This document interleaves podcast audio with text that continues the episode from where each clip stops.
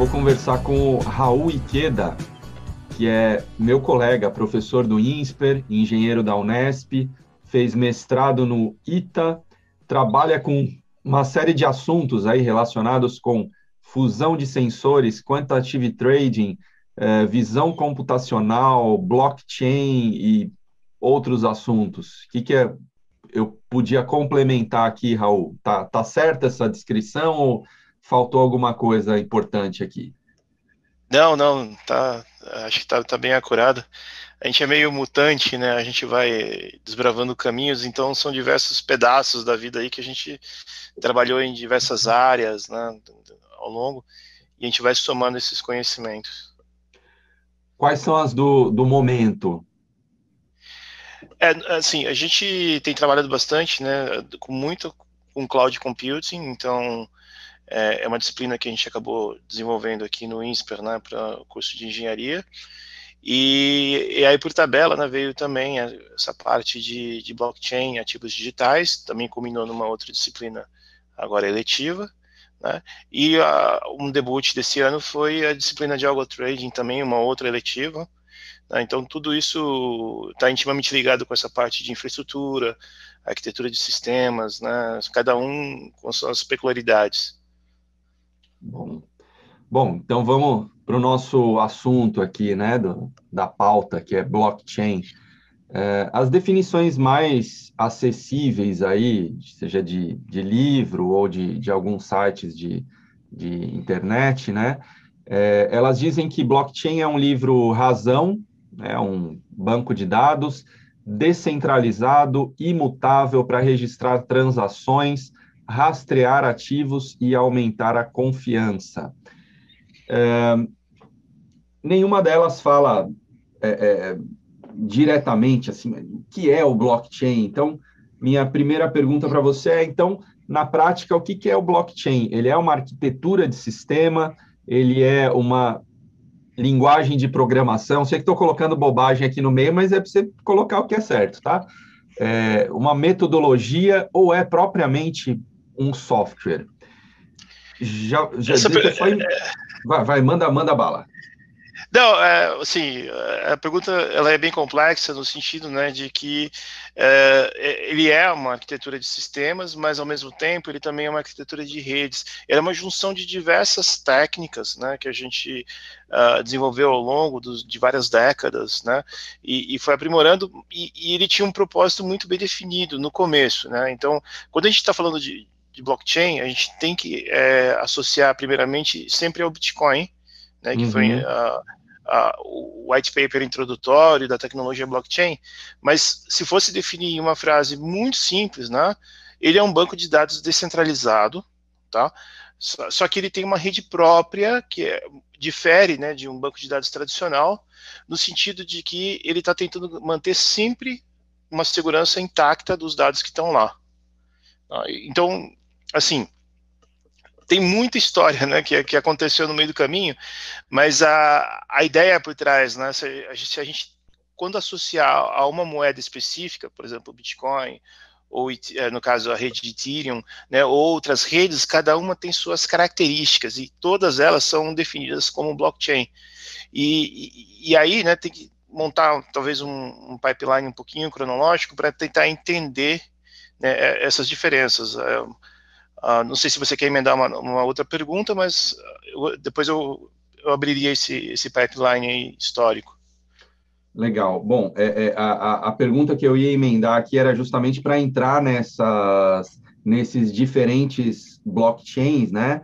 É, então, para desenvolver uma aplicação em blockchain, uhum. pergunta primeira é: eu precisaria ter uma licença de software, por exemplo, para operar uh, com em um blockchain Ethereum, no Neo.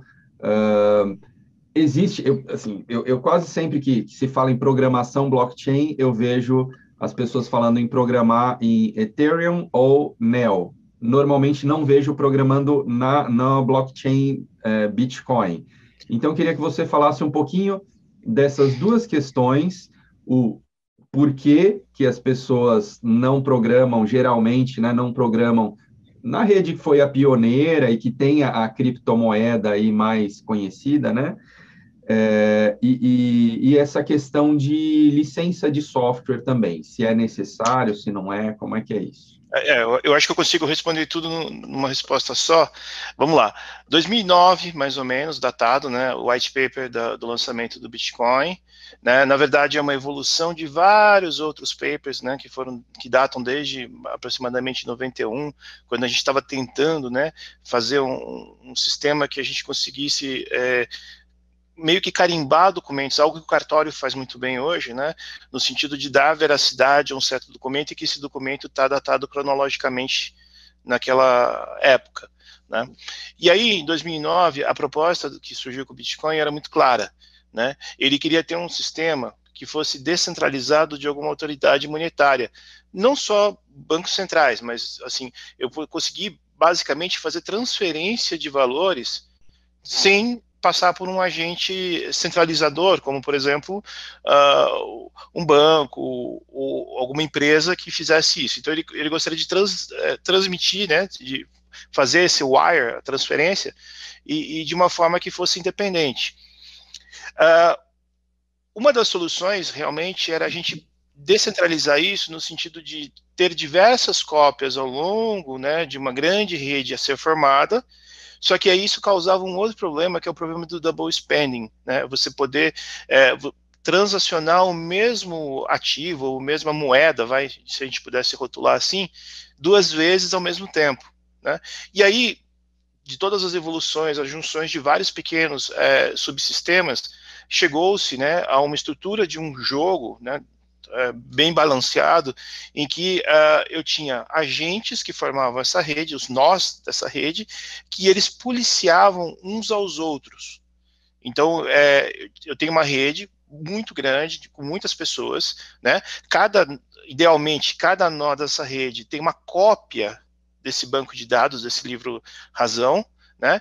E todas as transações que ocorrem, né, todas as transferências de valores, elas são policiadas e ninguém vai poder fazer fraude em cima dele. Então essa é a grande sacada né, do Bitcoin, poder conseguir fazer isso de uma forma descentralizada, sem ter alguém, é, um intermediário no meio, alguém que vai carimbar aquilo, né? Mas ao mesmo tempo fazendo com que as pessoas um policie o outro e de certa forma, né, é, você remunere as pessoas para fazer esse trabalho, ou seja, não é um trabalho que seja filantrópico, né, e que as pessoas seriam remuneradas.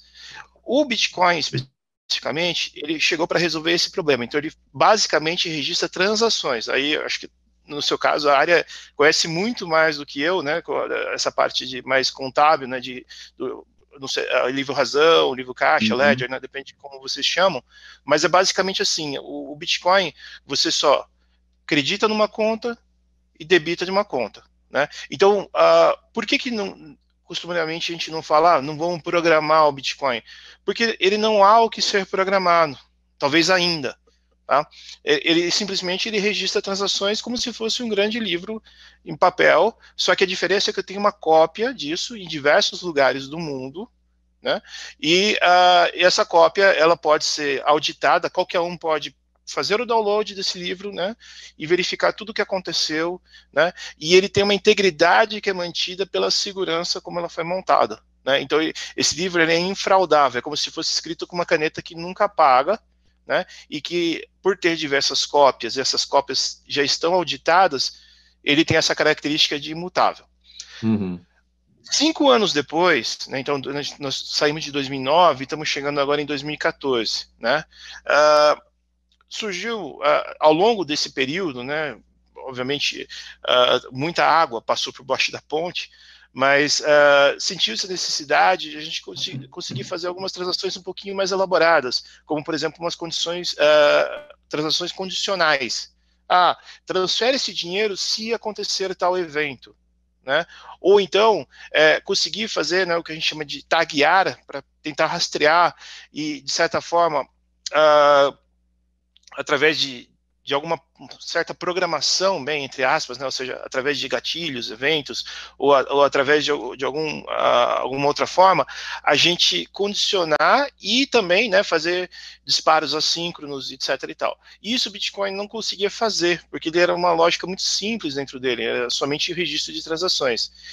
E aí, 2014, é, mais ou menos entre 2013 e 2014, foi apresentado um outro modelo derivado do Bitcoin, onde ao invés de a gente só registrar transações, em vez de a gente só falar, olha, aqui vai ser de, de fulano para cicrano, né, débito e, e, crédito, vamos fazer algo mais elaborado, né? Por via de regra, essa tecnologia de blockchain não precisa ser o livro razão. Né? Eu posso colocar qualquer coisa, eu posso colocar um texto, eu posso colocar um, qualquer dado que você imaginar.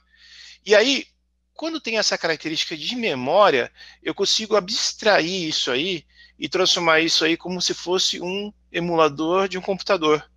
Então, o, o que eu, tem, eu tinha na época só o livro razão, passou-se a ter uma máquina virtual, ou seja, algo que emula um computador e que passasse a rodar programas dentro dele.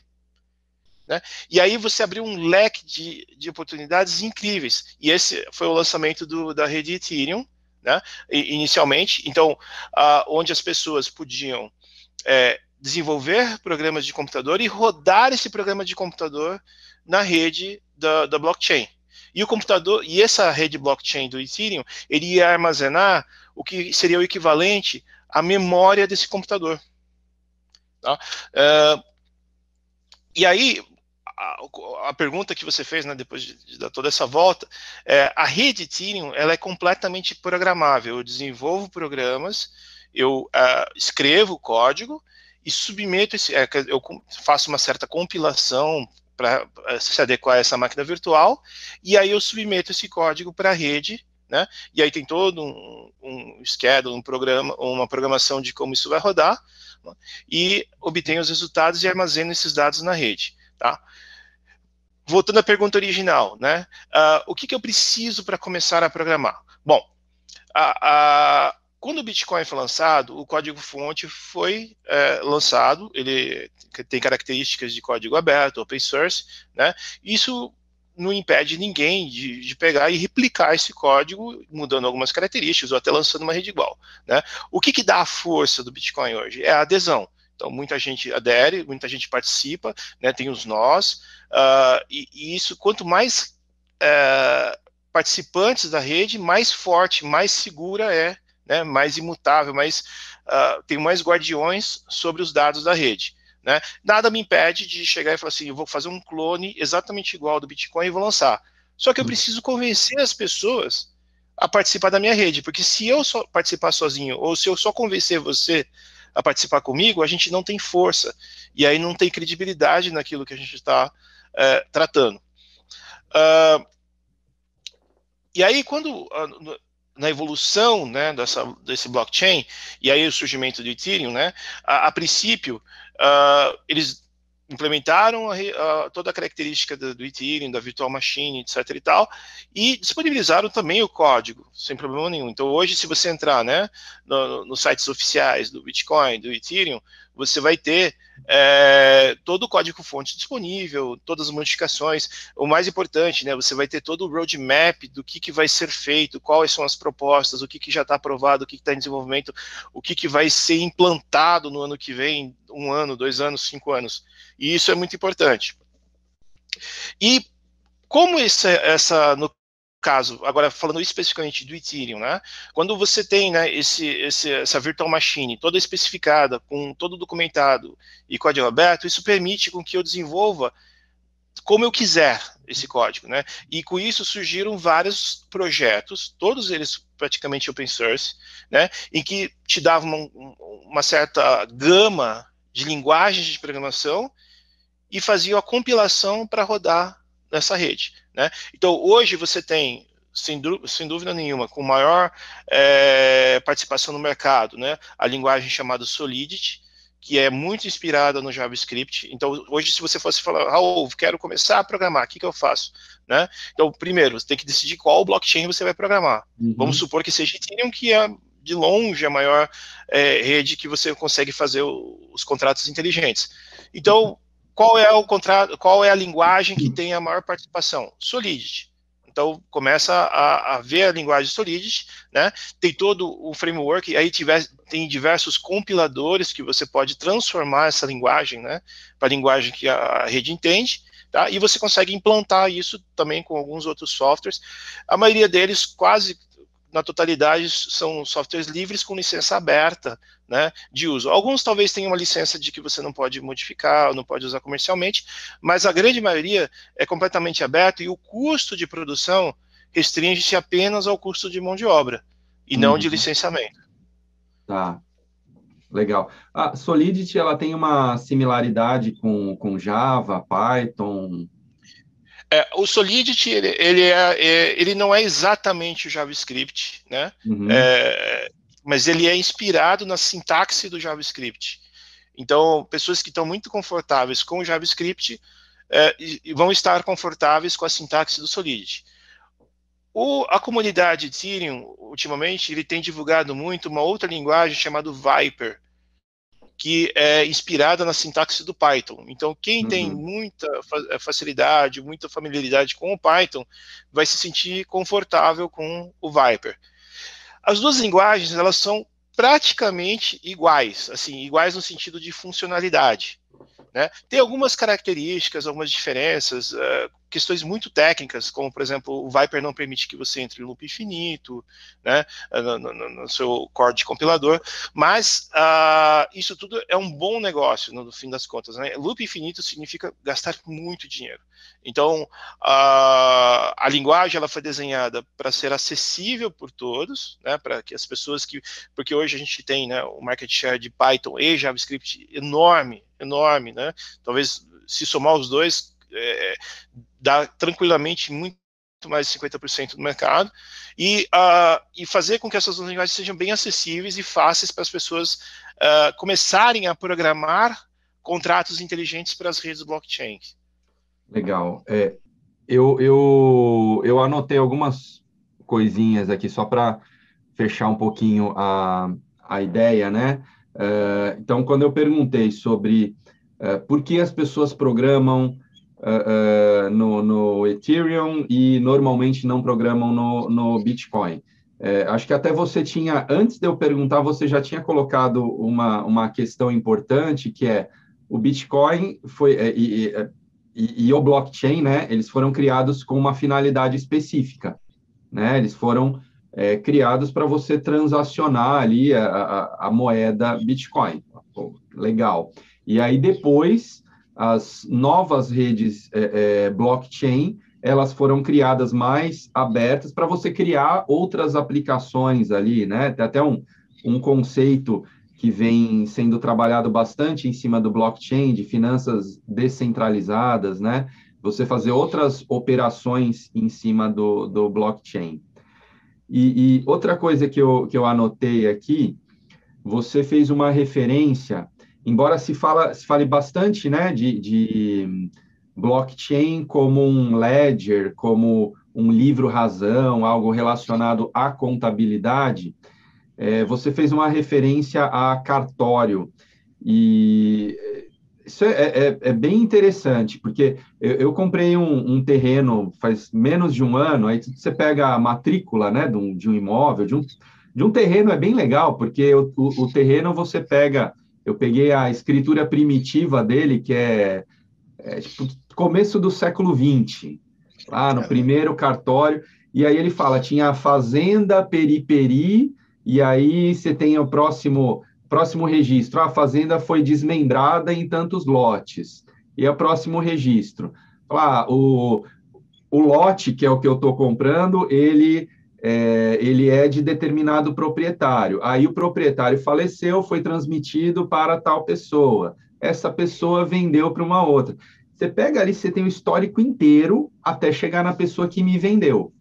Então eu sei, a partir desse histórico que eu peguei aí, isso passou por é, eu acho que quatro ou cinco cartórios, né, até chegar no cartório é, atual, passou por uns quatro ou cinco cartórios, e, então eu sei, quando eu vejo a última matrícula ali, que é a pessoa que me vendeu, eu sei que ela comprou da anterior e que essa anterior comprou da outra. Quer dizer, tem toda uma amarração, só que ele é um sistema arcaico, né? Ele é um sistema do início do século XX, que é baseado em papel e centralizado, né? Mas é isso.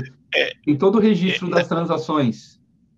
E, e, é curioso, né, na verdade, você usou a palavra centralizado, mas se você juntar a matrícula de todos os imóveis da cidade, ele não é, é, tecnicamente, né, todos os dados estão juntos. Ele é centralizado no sentido de que você tem um agente de fé que vai dar, né, é, ele vai carimbar aquilo e vai falar assim, isso existe de verdade.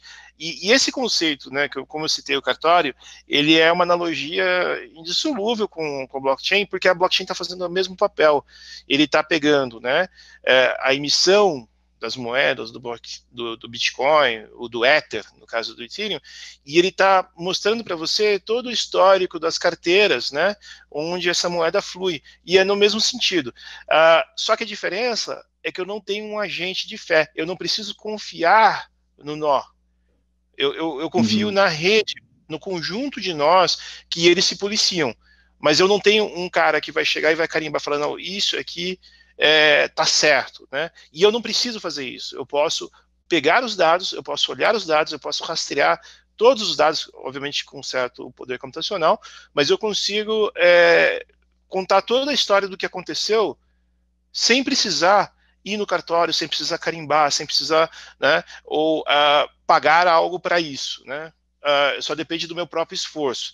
E uh, a ideia principal, né, desse agente é, é, de fé é exatamente o que a blockchain está tentando fazer. Né?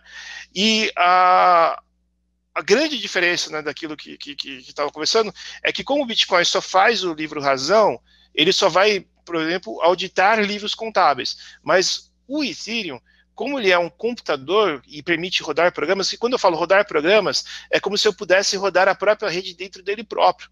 Então, assim, é, é, é, como se fosse praticamente um Inception. Obviamente, tem um monte de detalhes técnicos tá, para ser resolvido, mas isso me abre um leque de possibilidades de que eu consigo armazenar qualquer coisa. Então, uhum. eu, eu consigo é, armazenar no limite, né? Vai ser bem caro, mas uma figura. Então, é, eu até brinco com o pessoal, fala assim: olha, você quer fazer uma declaração de amor de verdade? Não faz uma tatuagem. Tatuagem é paga, tatuagem cobre. Escreve na rede. Ali se, obviamente, assim, tem nenhum limite, mas ali nunca mais sai e ninguém consegue escrever em cima, tá? E isso sim é um ato de amor, tá? Bom, e no fundo, né, é, o business como um todo, e quando você é, fala, né, de é, programas que rodam na rede e são condicionados a eventos, são condicionados a situações, a status, né, de como está as características do, do sistema como um todo, você está abrindo um leque de oportunidades de substituir negócios existentes. Então, uh, no seu caso, né, como você tem toda essa matrícula, eh, toda essa matrícula poderia, poderia estar dentro da blockchain. E ali estaria todo o registro histórico, não, nunca mais seria mudado, né, ele seria imutável. E o melhor, você conseguiria fazer a transferência para outra pessoa, colocando, né, fazendo o aditamento no, no, da matrícula, tá? sem precisar depender de um agente específico. E a diferença, talvez, da blockchain para o modelo de cartórios como a gente tem hoje no Brasil é aquilo que eu falei. Você, para fazer essa transferência, você precisa ir no cartório que foi registrado a matrícula. Então, se você está lá no primeiro cartório, por exemplo, no meu caso, eu tive que ir lá no 15 cartório, aí você tem que ir até aquele, aquele cartório e uh, procurar a matrícula e fazer o aditamento. É, e cada, cada uh, cartório vai ter o seu próprio livro né, de, de, de matrículas. Nesse caso, a gente está falando de que qualquer nó, qualquer agente do sistema conseguiria fazer isso, né, é, obviamente sendo observado pelos outros, e com um custo provavelmente extremamente mais baixo do que um aditamento de matrícula. Tá? Uhum. Aí, obviamente, tem toda uma gama de características. Mas isso é só um, uma das possibilidades que a gente consegue imaginar, né, o que, que a blockchain consegue fazer. Então, é, além do livro razão, as, as, funcionalidades que a gente abre para ele agora são imensas. imensas, né? E, e inclusive, como você falou do, do, do DeFi, né, Decentralized uh, Finance, é, como ele tem uma característica de um computador, eu consigo, por exemplo, criar modelos análogos a bolsas né, de mercado secundário, eu consigo criar modelos análogos a trocas de bens, como imóvel, como carro, como qualquer outro bem, né, eu consigo fazer. E eu consigo fazer uma outra característica que sofreu um grande boom né, nos últimos anos, que é a emissão de tokens. Né? Então, para quem uh, não entende direito o que, que é um token, o token é simplesmente um objeto, coisa assim, um objeto que não, ele representa algo ou parte de algo. Então, nada me impede de fazer um programa de computador e digo, ó, dentro desse programa de computador, existem um milhão de tokens que representam uma parte de um certo bem. Pode ser uma obra de arte, pode ser um carro, um imóvel, um negócio, qualquer coisa que tenha valor. Né? Só que é só uma representação lógica. Obviamente, o bem não está lá. Né? É só um pedaço que fala, diga, isso aqui vale um mil avos, sei lá, do, uh, do de um carro? Um, um imóvel, um, hotel, qualquer coisa, né? E esses tokens eles podem ser transacionados. Então o, a tutela, né, o ownership desse token pode ser transferido. Então hoje ele está comigo e eu, e eu posso dizer para o programa na, na blockchain, fala assim, olha, transfere esse token agora para o Eric. Ele é o dono uhum. desse token, né? E agora você está você tá tendo um modelo que assim faz um grande boom que você tem uma rede blockchain é, não é física, ela é virtual, mas você tem uma rede blockchain, por exemplo, do Ethereum, e uhum. dentro dessa rede do Ethereum você tem um programa de computador que emite é, tokens que são considerados quase que uma moeda. Esses são os famosos criptoativos baseados em tokens. Né? E a partir daí, uh, a expansão disso a gente vê agora. Mais de 6 mil tipos de, que eles chamam de criptomoedas, né, ou criptoativos, ou ativos digitais, mais de 6 mil emissões é, e nada impede, por exemplo, de agora, né, eu não vou fazer isso live porque custa uma certa grana, mas uh, nada impede, por exemplo, de eu pegar exatamente agora e fazer uma emissão de tokens. Né? Uhum. Uh, assim, é um, é um, negócio que ficou extremamente acessível e, uh, assim, todo mundo é extremo, assim, posso dizer que é um pouco democrático, mas no sentido de que qualquer um pode fazer essa emissão, qualquer um pode chegar e falar, olha, inclusive o, o, baixo que você tem atrás, não sei se é um Hofner, um, um Gibson. É um ah, Hofner uh, esse aqui. É um Hofner. Você pode tokenizar ele, você fala assim, olha, você quer comprar um pedaço do meu baixo? Eu vou emitir aqui mil tokens desse baixo, você é dono do baixo. Se, se, um dia né, uh, você quiser adquirir todo o resto, eu te entrego o baixo. Então, de uma certa forma, assim, né, tem, uhum. é, nada impede de você fazer isso hoje. Tá? Eu não sei se você viu que tem, tem clube de futebol vendendo token de camisa, né? O Atlético Mineiro é um, estava vendendo token de camisa. É bem, bem interessante mesmo. Cara, eu queria que você falasse um pouquinho, dá uma sintetizada aí sobre é, segurança no, no blockchain. Você falou já é, que, que o, o blockchain ele evita a, a, venda dupla, né, do mesmo ativo ser transacionado mais de uma vez. É, eu queria que você falasse um pouquinho sobre o, o hash, né, sobre é, sistemas de segurança aí no, no blockchain. Tá. Uh, vamos voltar lá em 2009, no caso do Bitcoin, porque fica mais fácil de a gente entender isso aí. Né? Uh, a ideia, né, do, do, por que, que a tradução, né, blockchain, é uma cadeia de blocos, né, ou esse banco de dados descentralizado, a ideia é que a gente ia fazer um conjunto de transações, então ia acontecer algumas transações, é, Raul para o Eric, Eric para o fulano, fulano para o cicrano, e aí quando a gente tivesse um conjunto robusto de transações, nós íamos registrar isso no livro, né? no caso do Bitcoin é feito a cada 10 minutos. Tá? Uh, como são esses blocos? Então eu tenho um bloco, esse bloco ele tem os valores dentro dele e ele tem as transações dentro dele. Aí, nos próximos 10 minutos, né, é, bem a grosso modo, tá? Não me entenda mal, mas é, eu, eu vou lá, junto as transações e registro um novo bloco. Então, eu vou colocando um bloco do lado de bloco. Então, é, hum.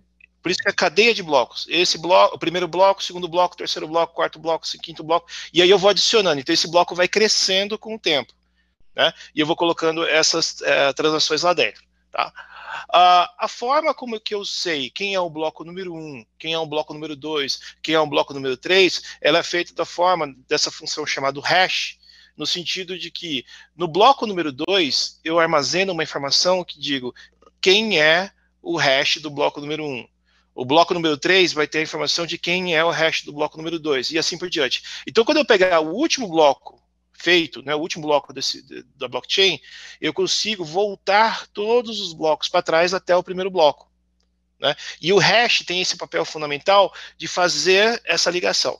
Por que, que o hash é super importante? O hash é, é uma função específica, tá? é de uma família de funções dentro da matemática, que elas têm características de ser funções não inversíveis. Não inversíveis no sentido de que eu não, dado um resultado y, eu, é, no caso assim, o resultado de uma função, eu não consigo descobrir qual é a entrada. Uhum. E aí só me resta chutar o x até que eu receba o y. Tá? Então, é, essas, e essas funções têm outras características também, como, por exemplo, é, o fato de eu conseguir colocar qualquer entrada dentro dele, né, qualquer número que eu quiser, e ele sai uma quantidade fixa de números, no caso do, do, do usado no, no, no, blockchain. Tá? Existem outros tipos de hashes. Tá? Uh, e a quantidade de hashes existentes é tão grande que uh, a gente a gente está falando de 2 elevado a 256, basicamente, né, que é o número que a gente nem consegue falar aqui direito, uh, que a, a, chance de houver né, dois hashes iguais é extremamente baixo. Né? Existe uma probabilidade, mas a probabilidade assim, é mais fácil ganhar na Mega Sena, basicamente. Tá? Então, a, a, a função hash tem esse papel importante porque eu não preciso auditar todos os blocos. Eu pego toda a informação do bloco e quando eu passo o hash sobre ele, né, e eu tenho essa informação é, pequena em poucas quantidades de bits, né? Que que eu, como é que eu faço para saber se esse bloco é válido ou não? Eu passo o hash sobre ele. Eu não preciso auditar uhum. os valores.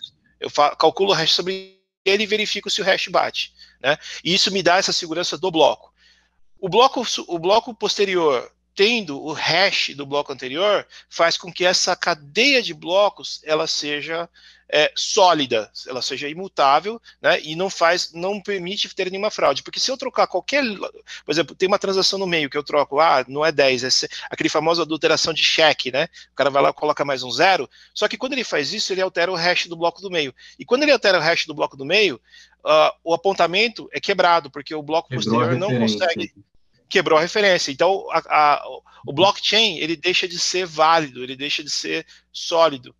Tá? Uhum. Isso olhando somente para um nó. Tá? Eu posso fazer a fraude no sentido de um nó ser malicioso e tentar né, refazer a blockchain é, alterando os hashes posteriores. E aí entra a solidez da rede. Né? Porque se alguém tentar modificar algo da cadeia de blocos, os outros participantes vão falar, amigão, você está você tá com a blockchain errada. Não é o que a gente está olhando auto automaticamente eles excluem esse nó da rede. Então, a força é dada pelo hash, no sentido da, da ligação da cadeia de blocos, quando você olha individualmente para o nó, mas a, o banco de dados em si, né, o, o blockchain toda, ela é dado pela força através da participação massiva de nós que vão policiar esses dados. Uhum. Tá. É, aí você falou da. É, o hash é uma função não inversível e é, é, por não ser inversível, você teria que ficar chutando um x, né? Milhares, milhões de vezes até chegar num y, né? Para você hackear aí, para você chegar nesse, é, é, nesse, nesse, nessa variável, né? E isso aumenta o custo computacional, né? E não só o custo computacional para você, para alguém burlar a, a, a rede, mas também para participar, para você criar transações lícitas. Você acha que isso é, é, pode ser um entrave, esse custo computacional, ele pode ser um, um entrave para maior disseminação do blockchain? É, a gente precisa falar um pouquinho sobre o jogo da, da mineração nesse caso, né? Como eu falei, né, uh, esses nós participantes não são filantrópicos, né? Eles têm um incentivo para participar da rede. Né? E o incentivo é dado através do que a gente chama de mineração. Então, provavelmente, quando a gente fala de Bitcoin, todo mundo fala ah, mineração, mining pool, etc. e tal. Ah, a, o jogo da mineração, né, ele tem a ver com esse hash que eu comentei, porque não é tão simples, não é só computar o hash. Né? É, o bloco ele só é válido quando o hash ele possui um certo padrão. E aí dentro do, do bloco eu tenho um número que o minerador ele vai ficar chutando esse número, como eu falei, é uma função que não dá para inverter, então ele vai chutar esse número. E aí, uhum. quando ele uhum. obter um hash num certo padrão, aí tem uma máscara né, de padrão, ele diz, ó, completei esse bloco. E quem e dos mineradores, quem completar primeiro, ele ganha a remuneração pelo bloco. Né? Uhum. Então, os nós, eles não são simplesmente guardiões, né? Os nós, eles estão competindo entre si também para ver quem vai minerar o bloco primeiro.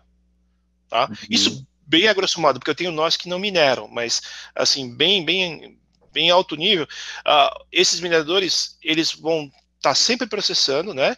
E aí, uma coisa muito curiosa, esse jogo não tem vantagem, tá? Eu não tenho nenhuma informação prévia, porque o hash é uma função que eu não consigo falar assim, ah, se eu trocar um bit aqui, eu vou, eu vou chegar próximo do padrão. Isso não existe. Tá? Então, trocar um bit dentro de todo o bloco, isso vai fazer com que o hash se comporte de forma completamente diferente. E eu não tenho nenhuma vantagem algorítmica nesse caso. A única vantagem que eu tenho é poder computacional, a quantidade de chutes por segundo que eu consigo dar. E aí entram né, as fazendas de mineração, ou seja, hardwares específicos para conseguir ter um hash rate, né, uma, uma capacidade de, de, produzir hashes é, maior por segundo. E isso, no, no caso do Bitcoin, né, especificamente, é, vai fazer com que tenha todo o incentivo de pessoas cada vez com hardware mais potente, maior gasto energético, né, e é, tentar fazer o maior número de chutes por segundo para tentar ganhar remuneração pelo bloco. Tá? Outras redes, eles tentaram resolver de outras formas esse problema. Né? O que talvez pode ser ou pode não ser problema, depende muito do ponto de vista, mas uh, outras redes criaram metodologias para minerar, minerar, né, entre aspas, o bloco de outras formas, como por exemplo Proof of Stake, né, e, e até Proof of Authority, que é, é, o, é o outro modelo, mas uh, a ideia principal, né, no, especificamente do Bitcoin, é que quanto mais poder você tem, mais chances de você ganhar essa remuneração. Né? E aí criou-se o outro modelo até de, de, pessoas se agrupando, que são os famosos mining pools, né? Então, hoje você não entra para minerar sozinho. Ah, tem uma placa de vídeo encostada aqui, né? Você não vai chegar falando, não, vou minerar e vai que eu dou sorte. A chance de você minerar o bloco sozinho é extremamente baixa. Né? Como eu falei, depende, depende muito das condições da rede, mas é, talvez é mais fácil você comprar uma telecena, né? Um, outro, ou, ou a loteria, qualquer coisa. Uhum. A, a que, que, que, normalmente as pessoas fazem? Se juntam a outros mineradores e racham o prêmio. Então, eu, eu vou contribuir com um certo poder, que é uma proporção, uma certa percentagem do, do mining pool, e se o mining pool, alguém do mining pool é, conseguir a remuneração do bloco, a gente divide, né, faz a divisão dos lucros entre nós. Então, uh, hoje a gente tem grandes mining pools que vão corresponder se a gente somar né, esses grandes manipulos, vai muito mais de 50% da rede, tá? E, e, assim, uma distribuição enorme de pessoas. E mesmo dentro do mining pool, você fala assim, ah, mas se os mining pools se juntarem, mas mesmo do, dentro do, dos mining pools, os próprios uh, computadores têm né, a, a, prerrogativa de fiscalizar uns aos outros também, de certa uhum. forma. Então, a, a, segurança, a idoneidade dos dados, a imutabilidade dos dados, né, depende muito do tamanho da rede. A rede sendo grande, né, os dados são fortes, são imutáveis. Raul, eu tenho duas perguntinhas ainda. É, uma, a primeira delas é sobre hacking. É, a gente está falando muito sobre, sobre segurança, né? Mas de vez em quando saem algumas notícias aí, acho que como saiu esse ano, um hacker que roubou 611 milhões de dólares, depois ele acho que até devolveu uma parte dos, dos milhões roubados aí. É, então, o cara roubou 611 milhões de dólares de um projeto é, que estava na, na, plataforma de blockchain da Ethereum. Como é que acontece isso? É, é isso é, é, é, algo frequente, é algo mínimo dentro de um negócio muito grande? Como é que tem acontecido esses hackings? Bom, uh, na rede Ethereum, né, como eu falei, a, a, gente programa esses contratos inteligentes, smart contracts, então nada impede, por exemplo, de uma pessoa ir lá e desenvolver seu próprio contrato. Uhum. E aí depende muito do projeto que você vai desenvolver. Então vamos supor que a gente vai montar uma empresa de crowdfunding aqui e a gente vai desenvolver um contrato para receber esse dinheiro. Né? Vamos supor que a gente acha que o programa está bom, né, testamos aqui localmente, nós, nosso, nosso grupo de desenvolvedores, e fomos lá e implantamos na rede. E aí começou a receber as doações, o, projeto age, né, com o propósito do, uhum. do aplicativo, né, do, do DApp, como como ele deveria ser, só que a gente era um grupo de desenvolvedores talvez mais ingênuos, a gente talvez não testou exaustivamente e teve falhas na programação. Né? Então, isso permite com que aconteça o que você falou, né? Uh, pessoas uh, se aproveitarem de vulnerabilidades do meu código, ou por ingenuidade, ou, ou alguma outra falha, e consiga, por exemplo, transferir o dinheiro para ela, né? te retirar o dinheiro. Uh, eu, eu, citei o exemplo do crowdfunding, não foi muito à toa, tá? Uhum. Lá em 2014, quando a rede foi lançada, né, na verdade 2015, né, teve um projeto chamado DAO, que era exatamente um crowdfunding, e ele fez muito sucesso na época, né? Só, só para deixar bem ilustrado, tá? O, o, contrato, esse smart contract, ele age como se fosse, por exemplo, uma, um depósito em juízo. Então as pessoas podem transferir dinheiro para dentro do contrato e o contrato retém esses valores, como se fosse uma carteira. Tá? E esse projeto, ele teve muito, eh, muito sucesso na época, ele acabou ah, ganhando, ah, retendo né, muito dinheiro dentro dele, e o, tinha uma falha de segurança, tá? E aí os dinheiros o, foram centenas de milhões de dólares, eles foram hackeados e roubados, tá?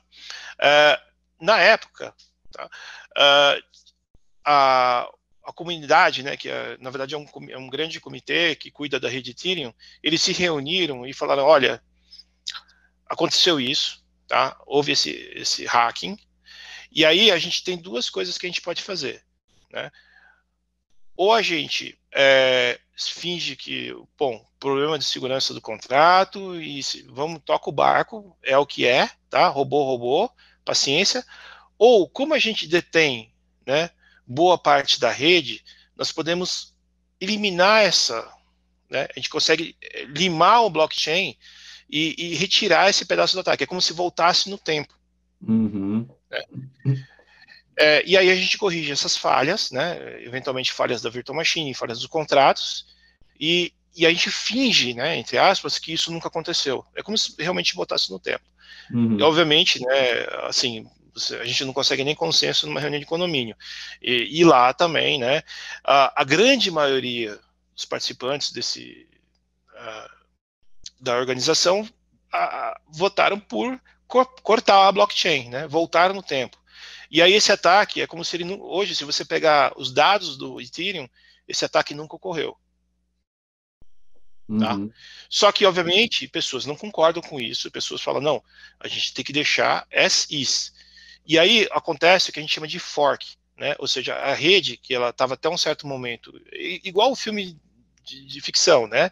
Até um certo momento ela era uma só, e aí quando há uma mudança no tempo, uma volta no tempo, uma muda, ele cria um fork e aí eu, te, eu passo a ter duas redes. Uma rede vou, eh, cortou o ataque e a outra rede manteve o ataque. Né? E esse é o caso mais assim é, mais emblemático e o mais conhecido da rede Ethereum, que é, surgiu, manteve a rede Ethereum, né, hoje se a gente pegar Ethereum, é sem o ataque, e outra, outra rede chamada Ethereum Classic, é a, é a blockchain com o ataque mantido. Aí você fala assim, quão frequente é isso? Né? Então você fala assim, ah, foi um caso isolado, pegaram um erro, voltaram um tempo. Só que depois disso tiveram mais dois é, retornos para o passado né, na, na rede. É, e aí depende muito da, da visão com que você está olhando. Então, aí depende do, talvez, do, do universo que você está olhando. Se você estiver olhando para o Ethereum Classic, esses ataques estão todos, quer dizer, esse ataque principal da DAO está lá. Né? Se você estiver olhando para o Ethereum, é como se ele nunca tivesse acontecido. Tá? Ah, nesse caso específico, como você falou, mas hoje a gente está com uma rede muito mais madura, com muito mais uhum. atualizações, e é muito provável que esses ataques aconteçam por falhas de programação nos contratos, né? Existe um, assim, por mais que eles sejam é, parecidos com JavaScript, com Python, existe uma série de é, truques, né? Não é bem truques, mas uh, existe uma série de recomendações, né, de, da forma como você programa ele, para tentar eliminar essas, essas brechas de segurança, né? Uh, você pode programar dentro do contrato para fazer transferência de valores entre contas, etc. e tal. E se essa função não estiver muito bem definida, muito bem amarrada, as pessoas podem se aproveitar dessa função para fazer transferência para outras pessoas. Tá? Então, às vezes, é um, é um, argumento de uma função na programação que passa errado, é um teste que foi mal feito, alguma lógica de programação escrita é, talvez não do jeito certo, isso pode causar esses furos, né, e que as pessoas se aproveitam. E como a rede ela é completamente auditável, né, todo, uh, tudo que você tá lá, você consegue olhar dentro dele, né, uh, todas as informações estão disponíveis, as pessoas conseguem olhar os contratos também, conseguem olhar o código. E ele vai olhar e vai falar, opa, aqui, ó, tem alguma coisa esquisita. Né? Só que a gente está chegando no nível de maturidade que, por exemplo, se você falar para mim, olha, eu vou, vou fazer emissão de tokens, você não vai escrever um contrato para fazer emissão de tokens. A gente já tem um, um padrão, já tem um, um, contrato, um smart contract é, padrão para emissão de tokens. Por tipo, aí depende do tipo de token que você quer soltar, se é um token normal, se é uma NFT, né? Você já tem um padrão de contrato e você não vai se arriscar a escrever um código novo que uhum. provavelmente vai ter bugs. Se você seguir o padrão que a gente tem hoje, já é um código maduro que não vai ter esse tipo de problema. Tá? Okay. Vamos lá, última perguntinha. É, a última vez que a gente conversou, você falou, acho que a gente está no momento certo para falar sobre blockchain, né? A gente tem aí um, um mundo de criptomoedas é, ainda emergindo, né? É, a gente tem o real digital, que entra aí na vanguarda da, das central bank digital currencies, né? É, mas além das criptomoedas ou das moedas digitais, né, que muitos dizem que isso não moeda, é, do, essas moedas dos bancos centrais não são criptomoedas, né? Essa é outra discussão. Indo além delas, você tem visto algum outro tipo de aplicação é, de blockchain dentro desse mundo financeiro? Ah, tem uma infinidade, na verdade. E, e é, é, bom que você é, citou que é, bem, é muito curioso, né? Você está falando das moedas digitais, é, e o Banco Central não chama né, as criptomoedas de cripto, chama de criptoativos, né? Porque eles não têm uhum. caráter de moeda, mas sim de commodity. E, e, e aí fica essa, essa briga semântica, mas é, é bem curioso. Ah, mas sem dúvida nenhuma, quer dizer, o, assim, grande parte da fatia hoje está relacionada a DeFi né? a gente está falando de tokens, está falando de é, algo de valor, etc. e tal. Mas eu consigo fazer, é, por ser um caráter de é, programar algo, né? Nada me impede de transpor modelos de negócios diversos para esse mundo, né? De, de, de, blockchain, que seja, né? A, no caso real digital, que seja a blockchain do governo, que seja a blockchain é, descentralizada no sentido do, do, do, Ethereum ou qualquer outra, permite que eu faça adaptações de outros modelos de negócio. Então, eu consigo fazer coisas que, por exemplo, não estão necessariamente atreladas a finanças. Né? Uhum. Como o exemplo clássico são eleições. Então, eu, eu consigo, por exemplo, representar token como sendo uma, uma um voto, ou seja, sendo um direito a um voto. Então, bem a grosso modo, né? A ideia é que você emite uma quantidade de tokens é, representando cada token um eleitor. Você, você dá esse token né, para cada eleitor e o eleitor deposita esse token no, no, no, candidato correspondente. Isso é só um dos modelos, né? Isso a gente consegue garantir anonimato, consegue garantir né, todos os problemas da, da eleição, e a gente faz isso de forma descentralizada sem envolver finanças, de certa forma. Não, isso não significa que não vai custar dinheiro, vai custar, tá?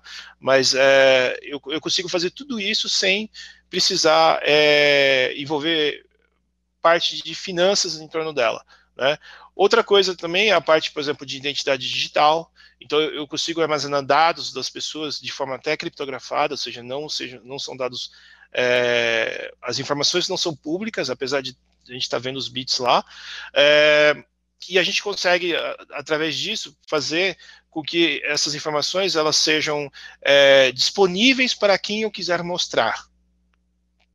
Então, se eu chegar para você falar, Eric, está aqui, ó, minhas informações estão na rede blockchain, e aí eu vou, eu vou aplicar uma descriptografia aqui, mas eu vou te mostrar o que, o que eu quero te mostrar, tá? E você não vai guardar, eu só vou te mostrar, nesse caso, né? Uhum. Obviamente tem todo um, um, um, detalhe, etc e tal, mas são exemplos de aplicações, por exemplo, que não envolvem finanças, ou não envolvem moedas, ou não envolvem essa parte de transação monetária, né?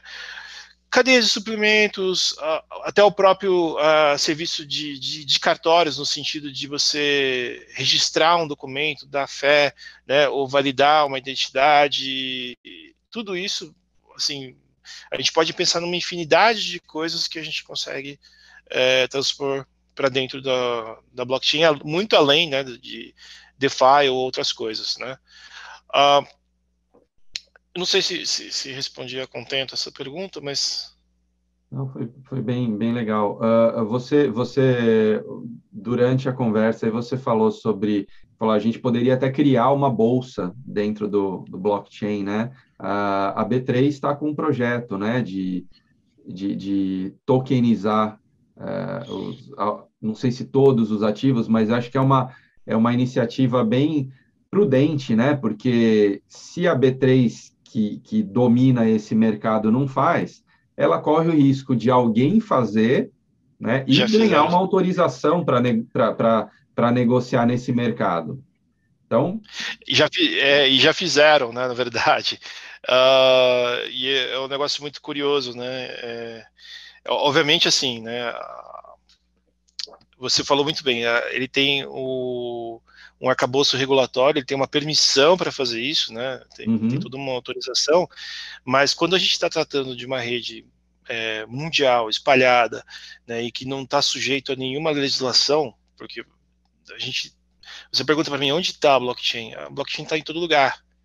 Ela vai estar tá em diversos países, ela vai estar tá em alto mar, vai estar tá em qualquer lugar, pode até estar em Marte, isso é nos planos, né? O pessoal levar para interestelar, interespacial.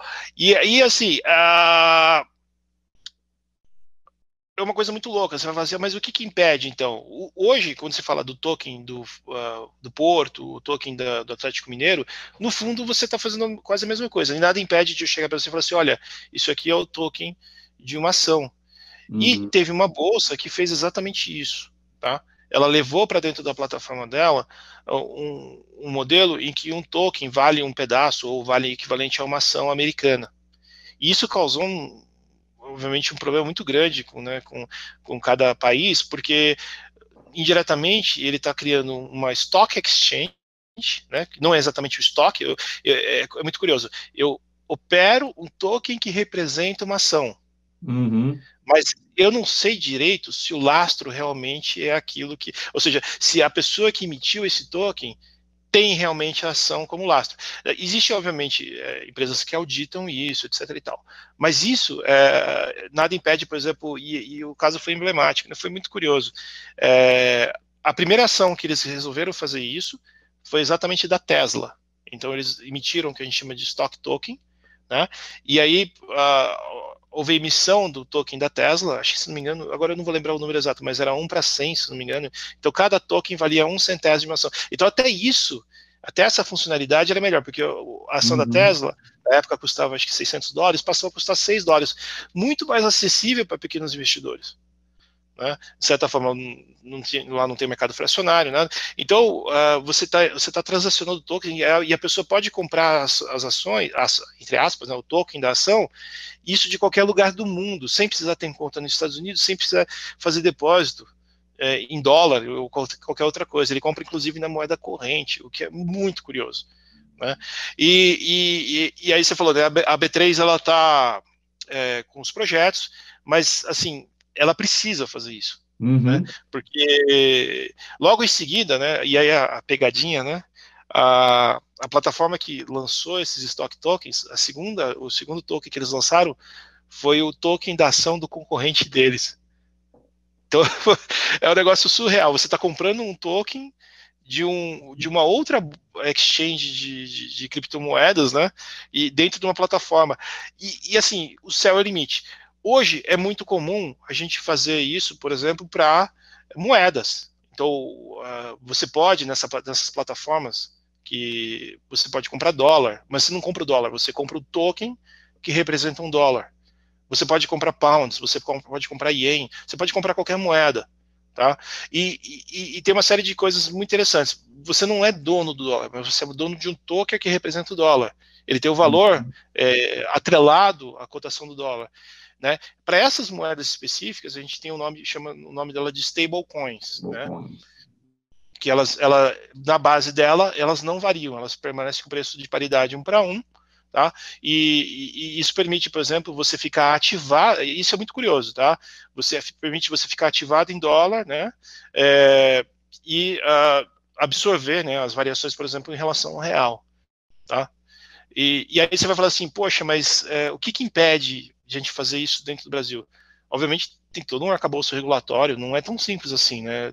É, é, e aí acho que é melhor você até conversar com um tributarista, um advogado, ou alguém mais, né, ou contábil mesmo, para entender, né, todo o arcabouço, que assim, não é só você abrir, né, chegar na esquina e falar assim, não, compre e venda o token de dólar. Não, você tem que virar uma casa de câmbio. Uhum.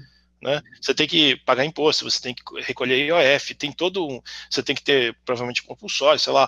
Ah, e, e, e esse modelo de blockchain chegou assim destruindo. Abriu, está na internet, né, uh, tá no mundo todo. Qualquer um vai lá, faz a conta, compra o dólar, compra o pound, tá? E assim, não, não pede permissão para ninguém. Não, não tem, acabou o regulatório. Aí você fala assim, poxa, mas então por que, que isso não explode? Né? Por que, que isso não. Assim, por que, que não, não tá todo mundo. Justamente porque também não tem tanta confiança como a gente imagina. Uhum. Né? Ou seja, eu tenho. Uma, se, eu, se eu ficar, né, comprar esse token de dólar, quem me garante que eu tenho realmente esse dólar?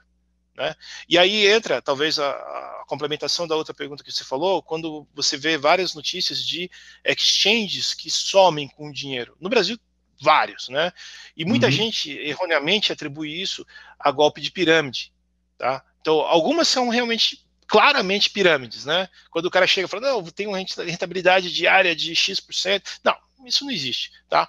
Mas existem golpes também de exchanges que é, às vezes dizem, olha, eu tenho isso, né? então vem aqui compra Bitcoin comigo. Só que ele não, você não está realmente comprando Bitcoin. Você compra algo que representa o Bitcoin.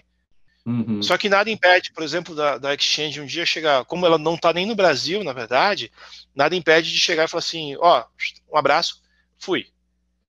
Aí você fala assim, mas cadê meu dinheiro? Né? Tá? Vou reclamar com quem? Vou reclamar com, com a CVM? Vou reclamar com, né, com, com o Banco Central? O Banco Central vai falar, eles falaram que isso nem existe. Pois é, nem, não conheço essa empresa, não está nem registrada no Brasil.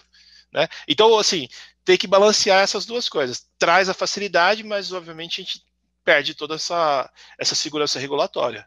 Tá? Legal, Raul. É, bom, a gente tem um, um montão de assuntos aí. A gente falou de um montão e teria mais um montão pela frente. Até alguns que você introduziu aí, eu, eu tenho na, na, minha agenda de conversar aí com algumas pessoas sobre é, stablecoin é, é, especificamente, mas é, em breve vou tentar fazer uma nova conversa aí com, com o Raul sobre alguns outros assuntos, né, Raul? Mas por hoje, acho que a conversa já foi legal pra caramba, é, pelo menos para mim ajudou bastante, viu, Raul? Obrigadão pela conversa. Não, eu, eu, que, eu que agradeço, assim, eu estou à disposição, quando se quiser eu volto, tem bastante coisa ainda para falar, na verdade, né? Tem, é um mundo, assim, inacreditável, é, a quantidade de dinheiro envolvida também é enorme, e, e, ela poderia ser muito maior, na verdade, né? Aí depende de vários fatores ainda para a gente resolver, mas é um horizonte assim que a gente não consegue enxergar o fim ainda. A gente não consegue, talvez a gente não consegue nem imaginar direito para onde isso vai. Então, são várias vertentes, né? E previsibilidade é muito difícil. Mas, de novo, obrigado aí pelo, pelo espaço, né? E eu estou à disposição quando quiser, a gente continua. Show de bola. Valeu.